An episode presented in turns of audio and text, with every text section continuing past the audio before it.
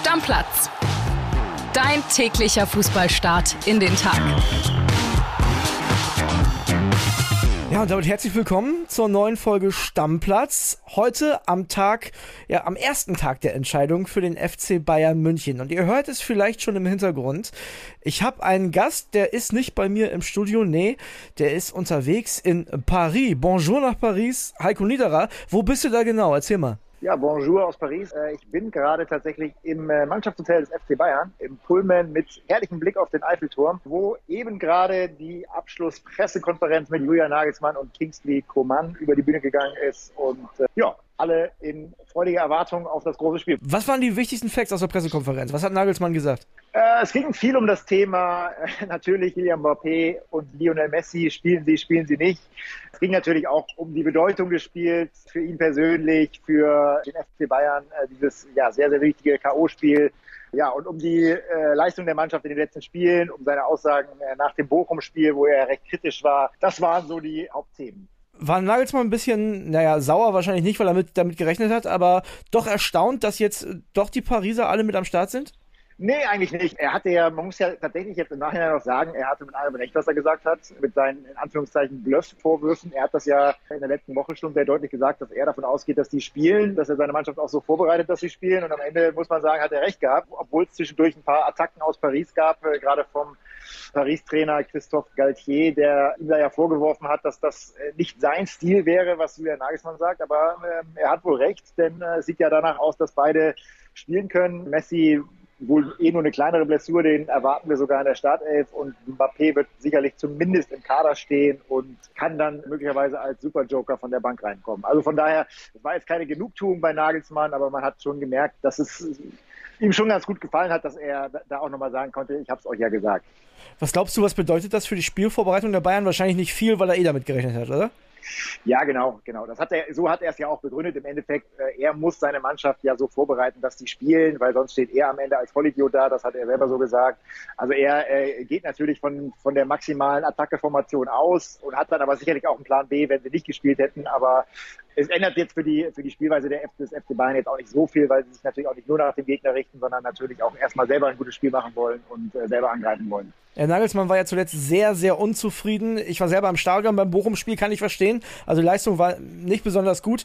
Was macht ihn denn optimistisch, dass es jetzt besser wird heute gegen Paris? Ja, ich glaube äh, zum einen natürlich, dass es ein großes Spiel ist, wo einfach alle Spieler top motiviert sind und dass es irgendwann auch eben diesen Flow gibt, in den der FC Bayern dann wieder reinkommt. Er hat das ja selber bemängelt, dass es eben viele Phasen gab, gerade beim Bochum-Spiel, wo es nicht so lief. Er hat auch gerade nochmal einen Vergleich gebracht mit dem Schimpfen, hat einen Vergleich mit seinen Kindern und seiner Frau gebracht, dass man ja schimpft weil man weiß, da ist eben noch mehr Potenzial und es geht besser. So wäre das bei seinen Kindern auch. Die würde er ja auch nur schimpfen, weil er weiß, da geht noch mehr. Wenn nicht mehr gehen würde, dann müsste man sich eher Sorgen machen, weil dann würde es ja bedeuten, äh, da ist Hopfen und Malz verloren. Das war so sein etwas lustiger Vergleich mit der eigenen Familie. Also er glaubt einfach an seine Mannschaft, dass da noch mehr Potenzial da ist und dass da noch mehr geht. Und dass natürlich in so einem großen Spiel wie jetzt gegen Paris das dann auch abgerufen wird von den Spielern. Lass uns mal zu den Personalien kommen. Also wenn Kingsley Coman mit auf der Pressekonferenz ist, hat das natürlich zum einen den äh, Grund, dass der Franzose ist, klar. Zum anderen aber auch wahrscheinlich, dass er ein sehr, sehr gutes Spiel nach seiner Einwechslung gegen Bochum gemacht hat. Und ich vermute mal, äh, korrigiere mich, Serge Gnabry auf die Bank verdrängt. Davon gehen wir jetzt mal aus, ja. Also er ist ja ohnehin in aufsteigender Form. Kingsley Coman hat ja in der Hinrunde so ein bisschen Problemchen gehabt, war immer eher so Edeljoker, kleinere Wehwehchen, hatte noch eine Sperre nach einer roten Karte, aber jetzt in der Rückrunde wieder deutlich besser und äh, hat eigentlich jetzt wirklich Serge Gnabry überholt, muss man sagen, der mal wieder auch gegen Bochum nicht so stark gespielt hat. Und ja, also Kixi Coman erwarten wir in der Startelf, aufsteigende Form, äh, kennt natürlich auch die Gegner ein bisschen, sind ja zum Teil seine Nationalelf-Buddies, also von daher äh, gehen wir davon aus, dass er auf dem Flügel wirbeln wird. Da sind ja ein paar Leute, für die das ein sehr besonderes Spiel wird. Pavard ist Franzose, Upamecano zum Beispiel auch noch. Und äh, Erik Maxim Choupo-Moting hat ja mit Paris äh, gegen die Bayern in der Champions League schon mal verloren. Das heißt, er weiß, wie sich das anfühlt. Ja, absolut, absolut. Was ganz lustig ist tatsächlich, ist, dass die Pariser Journalisten bzw. die Öffentlichkeit tatsächlich so ein bisschen Angst hat, auch vor Choupo-Moting, weil es gibt da so einen kleinen Ex-Spielerfluch bei PSG, ähm, dass immer mal wieder eben Spieler, die, die mal was mit äh, PSG zu tun hatten, die mal bei PSG gespielt haben, wie eben auch Kingsley Coman gegen PSG dann gerne getroffen haben. Wir erinnern uns ja alle an das äh, Coman-Tor im Finale 2020, als er mit dem schönen Kopfball das 1-0-Siegtor machte. Und deswegen fürchtet äh, PSG eben auch so ein bisschen Choupo-Moting, dass er vielleicht, Sie wissen natürlich auch, dass er in guter Form ist momentan und dass er da vielleicht gefährlich werden könnte. Wir haben gerade das Pokerspiel der Pariser angesprochen mit Mbappé und auch mit äh, Messi. Das können die Bayern ja auch. Also ich habe viel unwahrscheinlich viel in den letzten Tagen von Sadio Mané gesehen. Äh, was sagt Nagelsmann zu dem? Na gut, da braucht er jetzt nicht so, viel, nicht so viel zu sagen, weil er ist halt einfach nicht dabei. Und das wissen wir jetzt. Äh, wir hatten das tatsächlich in den letzten ein, zwei Wochen auch noch gedacht, ob das vielleicht der, so ein bisschen der Gegenbluff ist oder der Gegenpoker, weil das sah bei dem tatsächlich auf dem Tennisplatz von Tag zu Tag besser aus. Also der ist wieder fast topfit. Aber äh, dieses Risiko, ihn jetzt schon im Hinspiel zu bringen, das macht Julian Nagelsmann noch nicht, auch wenn er weiß, dass der natürlich auch auf seinen Einsatz brennt. Aber das wird dann sicherlich eher im Rückspiel ein wichtiger Faktor werden. Da wird Sadio Mané wieder dabei sein. Der wird wahrscheinlich schon nächste Woche wieder einsteigen ins Training und dann auch in, in, der Bundesliga die Spiele machen, irgendwann wieder. Aber jetzt fürs Hinspiel ist er noch kein Faktor. Auch wenn, wenn das natürlich auch ein schöner Poker wäre.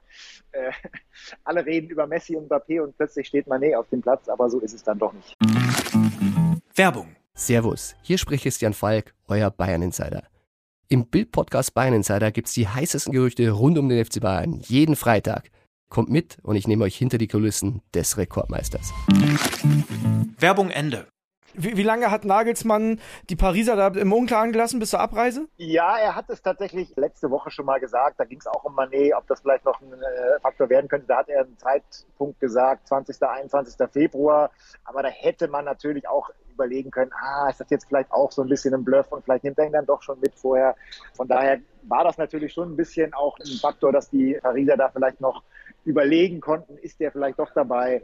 Wobei man natürlich auch sagen muss, ob jetzt bei Bayern Manet, Coman, Gnabry, Sané, finde ich, sind auf einem ähnlichen Level. Ist natürlich dann schon ein Unterschied, ob äh, jetzt bei Paris dann eben Mbappé spielt oder Ekitike, der junge Ersatzstürmer. Das macht dann doch einen größeren Unterschied bei Paris und bei Bayern, würde ich sagen. Wie erwartest du die Bayern denn personell, außer jetzt dem Wechsel Coman gegen Gnabry? Ich meine, Musiala hat ja zuletzt Kimmich vertreten, nicht auf derselben Position, aber rein personell. Glaubst du Kimmich zurück, Musiala raus? Wahrscheinlich nicht. Trifft es dann Müller? Nee, ich glaube nicht. Also ich glaube, Musiala ist ohnehin gesetzt, egal ob offensiv oder auf der 6. Und ich glaube, ähm, Julian Nagelsmann hat jetzt auch gesehen, dass es mit Müller eben auch sehr gut funktioniert hat. Der hat ja jetzt auch wieder getroffen. Also von daher gehe ich davon aus, dass Müller auch spielt. Ich gehe auch davon aus, dass Kimmich und Goretzka wieder eine stabile Doppel-6 bilden, um das Ganze ein bisschen abzusichern in der Mitte. Ich könnte mir vorstellen, dass es eher Leroy Sané trifft, der ja auch gegen Bochum jetzt nicht so gut gespielt hat, äh, dass der mal eine Pause bekommt, auch wenn er natürlich, wenn er in guter Form war, ein wichtiger Faktor war in den letzten Wochen bei Bayern. Aber jetzt gegen Bochum war es nicht so stark, von daher könnte ich mir vorstellen, dass der vielleicht draußen bleiben muss. Ist aber auch noch nicht ganz klar, wie Bayern überhaupt spielt. Ähm, Julian Nagelsmann hat es gerade noch ein bisschen offen gelassen, ob vielleicht sogar Dreierkette. Das hat man ja in den letzten Spielen auch schon mal gesehen, zum Beispiel bei Pokal in Mainz, dass das dann ja sehr offensiv war mit Cancelo über außen und mit einem der Flügelspieler, der dann auch eher so ein bisschen die, die Seitenbahn beackert auf der linken Seite. Also das ist auch noch durchaus eine Option. Es wäre allerdings je nach Ausrichtung durchaus sehr offensiv. Ich weiß nicht, ob er das morgen sich traut. Ich gehe eher von der Viererkette aus. Ja, und Choupo-Moting vorne drin, gehe ich mal auch von aus. Und dann glaubst du. Also so viel Überraschung erwarte ich jetzt nicht. Und dann glaubst du Pavard und Cancelo oder Cancelo und Davis? Nee, ich würde auf Außen dann eher auf äh, Cancelo und Davis setzen, glaube ich. Pavard ja, wäre natürlich durchaus auch eine Option. Cancelo kann ja beide Seiten spielen, also von daher wäre das vielleicht so ein bisschen sogar die defensivere Variante. Davis war jetzt ja auch nicht immer in Topform zuletzt. Ist natürlich auch eine Möglichkeit. Ich glaube trotzdem eher an äh, Cancelo rechts und Davis links. Jetzt wissen wir, wie es ungefähr personell aussehen könnte. Nun ist natürlich die große Frage, Heiko, wie gehen es die Bayern denn ansonsten an? Spielen die eher nach vorne? Spielen die auf Sieg in Paris? Sagen die sich, Mensch, einen Punkt mitnehmen und dann zu Hause in der Allianz Arena alles klar machen, reicht ja eigentlich auch. Was glaubst du? Ja, ich glaube ehrlich gesagt, wer Bayern kennt, so richtig auf Punkt spielen, das geht eigentlich bei denen nicht. Äh, da ist immer Spielfreude nach vorne dabei und man will auch immer Tore machen. Julian Nagelsmann hat es gerade auch in der Pressekonferenz einmal erklärt. Es gibt Mannschaften wie Real Madrid, die können das sehr gut, einfach dieses Lauern und Abwarten und auch gar nicht selber so viel den Ball haben und dann trotzdem im entscheidenden Moment da sein. Aber dafür sei seine Mannschaft eigentlich zu ungeduldig. Die will lieber selber den Ball haben, will aktiv sein und will nach vorne spielen. Und von daher gehe ich davon aus, dass es ein Spiel wird, was durchaus hin und her geht und wo aber Bayern sich definitiv nicht hinten reinstellt und auf den Punkt spielt, sondern auf den Sieg spielen wird, weil man kann ja mit einem guten Ergebnis im Hinspiel auch schon einfach die Weichen sehr gut in die eigene Richtung lenken. Von daher glaube ich schon, dass es durchaus auch Attacke von Bayern geben wird. Julian Nagelsmann ist natürlich eine sehr wichtige Personalie, was dieses komplette Champions League Achtelfinale angeht, denn wir erinnern uns an die letzte Saison, da ist er rausgegangen gegen Villarreal. Was macht er für einen Eindruck auf dich? Glaubst du, er steht richtig unter Druck? Also ich meine, nach dem Bochum-Spiel hat man ja schon so ein bisschen den Eindruck gehabt, als wenn ihm das nicht alles ganz kalt lässt, ne? Ja, das, das hat er auch offen zugegeben. Ich habe ihn gerade auch nochmal gefragt, wie das Spiel in der Wichtigkeit ist für ihn persönlich. Und da hat er ganz klar zugegeben, er will weiterkommen, auch mit Hinblick auf das letzte Jahr. Da weiß natürlich jeder dieses Villarreal aus. Er hat gesagt, er will weiterkommen. Das ist für ihn persönlich auch ganz wichtig. Da macht er keinen Hehl draus. Er will in der Champions League weiterkommen. Er hat auch nochmal ausgeholt und hat gesagt, er will diesen auch irgendwann gewinnen und äh, zwar bevor er äh, nur noch gebuckelt gehen kann. Also er will auch jetzt nicht, nicht mehr ewig warten, bis er diesen Henkelpott mal in die Höhe recken darf. Das ist eines seiner ganz großen Ziele. Und er sagt eben auch, in der Bundesliga hat man eben äh, mal ein Spiel, wo es nicht läuft, dann kann man es aber ausbügeln. Das geht in der Champions League nicht. Und deswegen weiß er natürlich um die Wichtigkeit dieses Spiels. Das ist eben jetzt der Kracher, den man gewinnen muss. Und ganz Bayern äh, wartet natürlich drauf auf die Triumphe in der Champions League, weil ja nun mal leider Gottes in der Liga die Langeweile in den letzten Jahren recht groß war. Ja, aber auch da ist es ja in diesem Jahr spannend wie selten. Glaubst du, Julian Nagelsmann, letztes Jahr nur deutscher Meister geworden, braucht zwei Titel, um auch im Sommer noch Bayern-Trainer zu sein? Das ist natürlich wirklich die, jetzt die, die sehr spannende Frage. Ich glaube auf jeden Fall, er braucht zwei Titel, damit, damit er etwas geruhsamer diesen Job machen kann, definitiv. Weil wenn er wieder nur einen Titel holt, kommt natürlich die Kritik von allen Seiten, weil man einfach weiß, dass in den letzten Jahren das Double fast Pflicht war und äh, die Champions League auch teilweise noch oben drauf gekommen ist, wie bei Hansi Flick. Also von daher ist ein Titel eigentlich zu wenig. Das muss man einfach klar sagen. Trotzdem ist natürlich, das sagt man auch mal gerne, die, der, die Meisterschaft der ehrlichste Titel. Und wenn man den gewinnt, ist das schon mal nicht keine ganz äh, grottenschlechte Saison. Aber es wird natürlich ungemütlich, weil irgendwann wollen natürlich die Bosse auch Erfolge sehen. Und Erfolge bei Bayern heißt nun mal große Titel, mindestens das Double und am besten noch die Champions League obendrauf.